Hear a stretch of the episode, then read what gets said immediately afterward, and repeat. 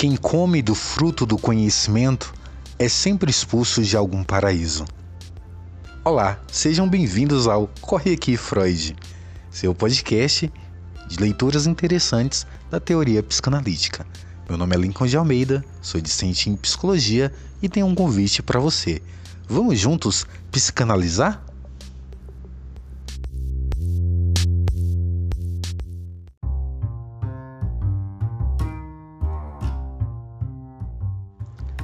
Uma breve biografia de Melanie Klein e a psicanálise infantil. Melanie Klein fez contribuições extraordinárias para a compreensão da psique infantil e para o desenvolvimento da técnica terapêutica com crianças. Também introduziu conceitos valiosos. É considerada uma das psicanalistas mais importantes da história.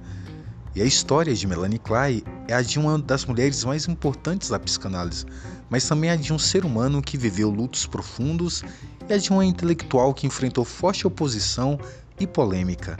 Seu acirrado debate com Anna Freud marcou toda uma era. Melanie Klein é considerada a fundadora da psicanálise britânica. Ela é a única mulher na história dessa corrente que é considerada chefe de uma escola. Sua vivacidade intelectual e seu caráter rebelde despertavam grandes paixões, tanto por admiração quanto por rejeição. Seu trabalho continua a ser objeto de discussão, mas de grande elogio ao mesmo tempo. Seus textos foram traduzidos para 15 idiomas. Essa grande psicanalista austríaca desenvolveu seu trabalho principalmente com crianças. Ela foi a responsável pela estruturação da técnica da brincadeira como meio de acesso ao inconsciente infantil, afastando assim de algumas teses de Freud em vários aspectos e fornecendo uma perspectiva consistente e renovada sobre a psicanálise clássica. O início da vida de Melanie Klein. Nasceu em Viena em 30 de março de 1882. Era filha de um judeu polonês que, por sua vez, vinha de uma família muito religiosa e ortodoxa. O pai rompeu com essa linhagem familiar e estudou medicina. Ele teve um primeiro casamento arranjado que não deu certo, e em seguida ele se casou com Libusa, uma mulher muito mais jovem do que ele, com uma personalidade tirânica e destrutiva. O matrimônio nunca deu certo. Melanie Klein era a mais nova de quatro irmãos. Ela tinha ciúmes de uma de suas irmãs que acabou morrendo de tuberculose quando Melanie tinha 4 anos. Isso plantou nela uma semente de culpa, na qual ela nunca conseguiria se livrar. Por outro lado, Melanie tinha uma relação próxima e complexa com seu irmão, Emanuel. Esse foi o único que a apoiou quando ela expressou sua intenção de estudar medicina. No entanto, o afeto entre eles foi mais longe e teve nítidos tons incestuosos. Emanuel saiu de casa para morar na Itália. Uma vida difícil. O pai de Melanie morreu quando ela tinha 18 anos. A isso se somou o fato de que seu amado irmão Emanuel morreu pouco depois, vítima de seu alcoolismo e de uma vida desordenada. Logo depois, Melanie Klein decidiu se casar com um engenheiro químico. Ela desistiu de estudar medicina e teve três filhos, mas sua vida familiar a deixava muito infeliz. Seus dois filhos mais velhos basicamente cresceram ao lado da avó Libusa, que frequentemente recomendava que Melanie fizesse uma viagem para equilibrar sua ansiedade e depressão. Em seguida, ela enviou cartas agressivas acusando-a de abandonar os filhos. Quando a mãe morreu, Melanie Klein iniciou uma análise com Sandor Ferenczi para tratar sua depressão. Lá ela começou a se familiarizar com a psicanálise, principalmente depois de testemunhar uma leitura de Freud em um congresso realizado em Budapeste. Ferenczi chamou sua atenção para sua grande capacidade intuitiva de compreender as crianças.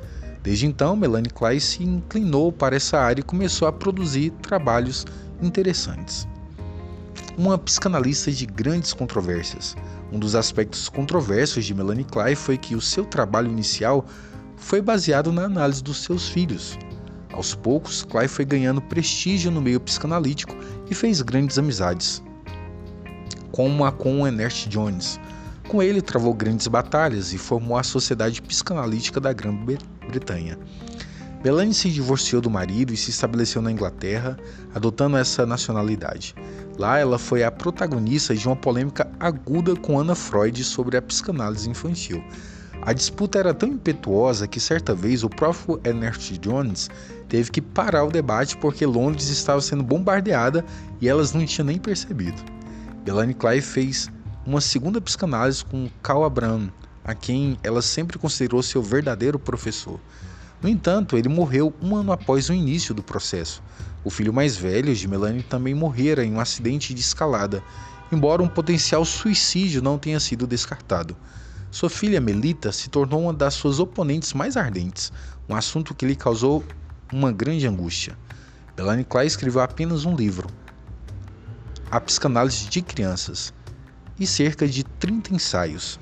Isso foi o suficiente para lhe dar um lugar de honra na história da psicanálise. A escola kleiniana tem muitos adeptos atualmente. A sua fundadora morreu em 1960 de câncer de cólon.